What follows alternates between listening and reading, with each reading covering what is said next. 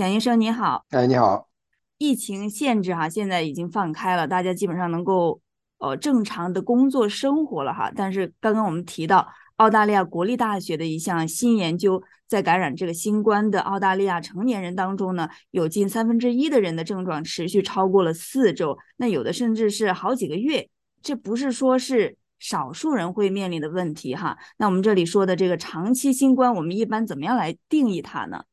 那么，首先在我们讲那长期新冠，就英文所谓叫 long COVID，就或者是新冠后遗症，在讲这个之前呢，我首先还得要说呢，说的不太好听的或者不客气，就是在警告一下各位听众吧，千万千万不要把那个新冠病毒就当做一个普通的感冒呀，或者就是一个一个一个很很小的一件一件一一个一个呃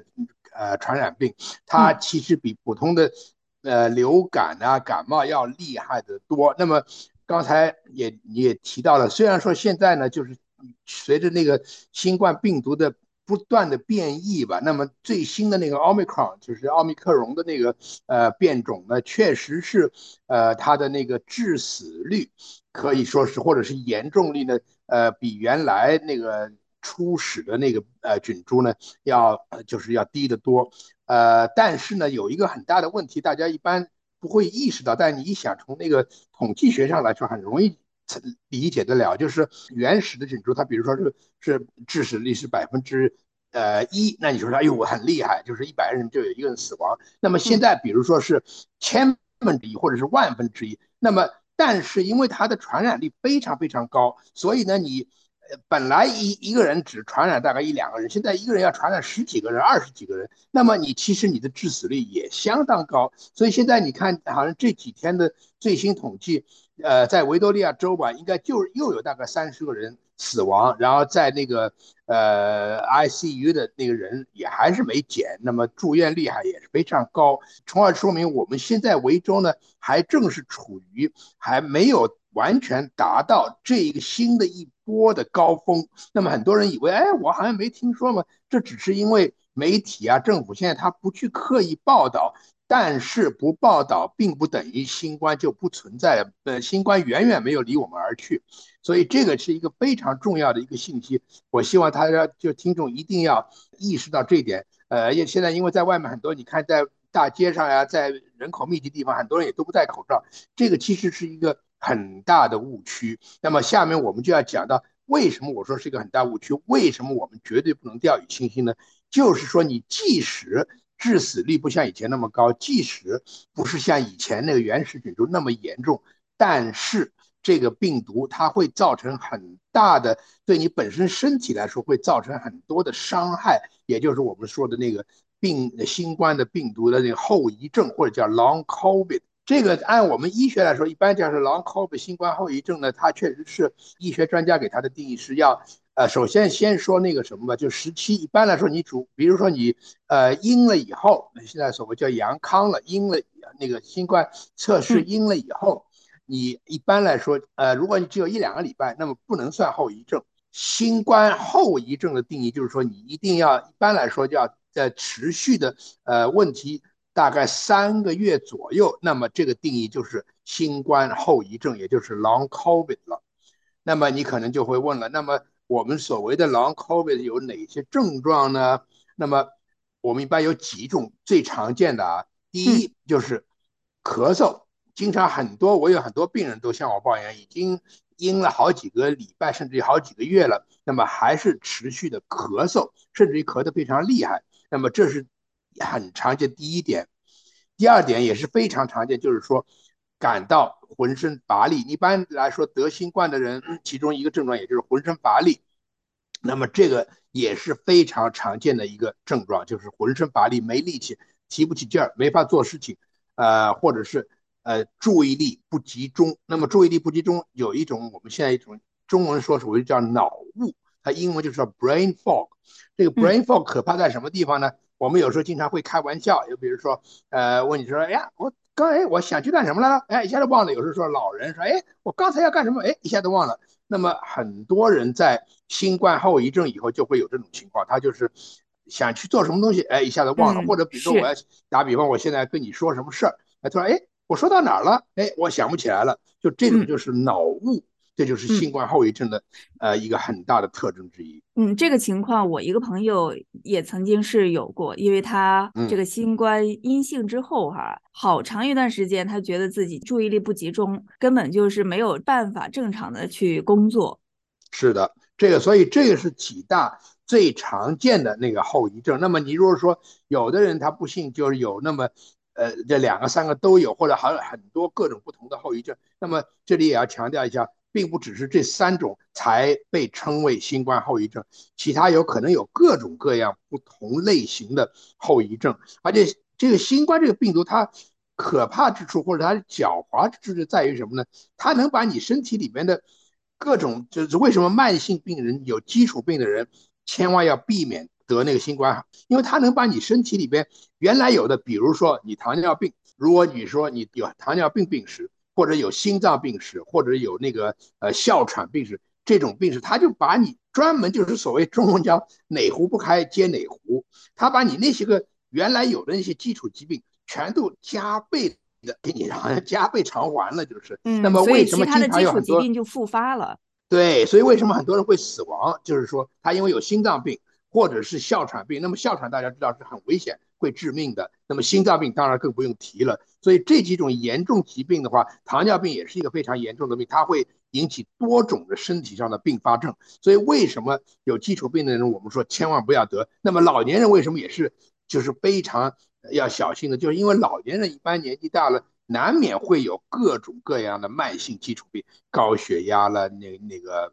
呃心脏疾病了，各种各样的病。所以为什么说就千万要避免得呃新冠？您刚刚提到说，就是除了说自己觉得咳嗽，还有注意力不集中、比较的疲劳之外，其他的一些长期新冠的症状还有哪些呢？比如说呢？根据我的一些病人的那个情况吧，据我了解，啊，真的可以说是五花八门。比如说头疼也是一种偏头疼的，头疼也是一种，也有的人可能好像我记得有的人，比如说哪些地方呃酸疼了，他有的人就是说他腰疼，哎，一下子就长期的就腰疼就越来越厉害了。嗯，那这种长期新冠的后遗症一般会出现在哪些人群，还是说所有人都有可能呢？什么人都有可能，而且这个就是。有的人，年轻人，尤其很多年轻人说：“哎呀，我得过一次，无所谓。”甚至有人会说：“我得了一次了，什么事都没有，我不在乎再得一次。”我们专家经常会警告，就是说你第一次得，当然不是说每个人不都都都这样了。有的人他甚至得过两三次，他说：“哎，我一次比一次轻。”但是根据统计学来说，我们发现，呃，尤其是没有打过疫苗的人，他往往就是得了一次以后，第一次可能是是很轻的，但第二次就比较重，然后第三次你就可能进 ICU 了。所以这个就是千万不要大意，以为啊，我第一次得了以后没事儿，后面就就不会有事儿，绝对不是那么回事儿。那么当然，话又说回来，就是说老年人有慢性基础病的人，千万就更要小心，就是每个人都不一样哈，症状。那是不是面对这种长期新冠的这种症状，我们还是可以采取一些措施来缓解或者是治疗呢？当然是，现在我们已经有诊所，专门政府设立的专门的诊所，就叫 Long COVID Clinic。那么这些诊所，甚至于你都不一定需要医生介绍，你就直接就可以去那儿。但是呢，据我知道，非常非常繁忙，就可见有多少人得新冠后遗症。就是他是平时是非常非常忙，有的人据说可能你排队要等上个半年、一年半载的都有可能。最简洁方便的方法就是跟自己的家庭医生联系，就是。帮你有很多问题，其实医生就可以，你自己的家庭医生也可以帮你缓解或者找到医治的方法。当然有各种各样不同的方法可以治疗了，就是。另外还有要说到，就是就是乐观的估计吧，很多就有专家就说，大多数的患者就是呃康复以后，即使有新冠后遗症，一般来说大概在半年到一年之内应该能够恢复，但是就每个人都不一样。据我知道，有的人好像就早期的那些有人得了新冠以后的，尤其是要要强调一下，为什么打那个疫苗非常重要。以前就很多人还疫苗还没还没面世之前，没有打过疫苗的人，有的人好像好几年了，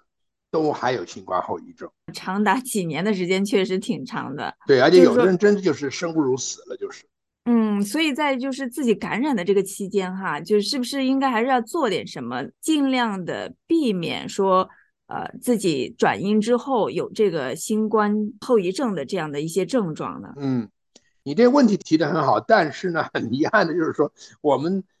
目前还没有什么特别的方。当然，第一就是说增加抵抗力，使你即使在，就是我刚才就强调的一点，打疫苗非常重要。像你们年轻人呢。一般起码两针疫苗，年纪稍微就是三十以上什么，你可以打三针，甚至于第四针，或者现在老年人，比如说，呃，你要已经打过三针或者四针的老年人，如果要出国的话，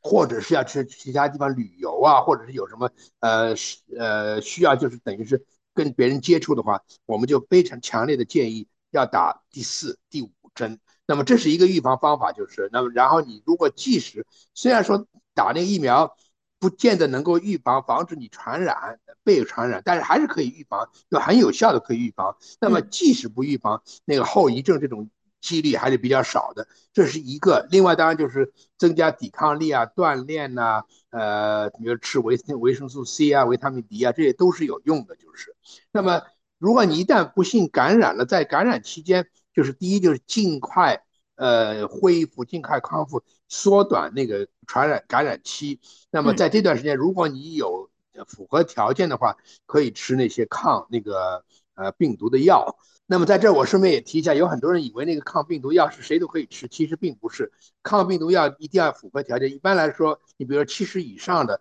尤其是像那些有基础病的，有两种以上呃基础病呃慢性病的，那么这些都可以。呃，使用药，但是如果你本身就已经在吃很多药的，那么像那个 Pax 呃那 Paxlovid 这个药，很多就华人现在很多人都知道，它那个制造商从来也没有说过它是特效药，它只是一种就是抗病毒的药。那么在澳大利亚，我们还有一种就是那个那个呃 Like Gabriel 这种药呢，也是非常非常有效。这个呢跟其他的药物都没有冲突。那么当然，你最重要就是你一旦得了，你一定要和你自己家庭医生联系。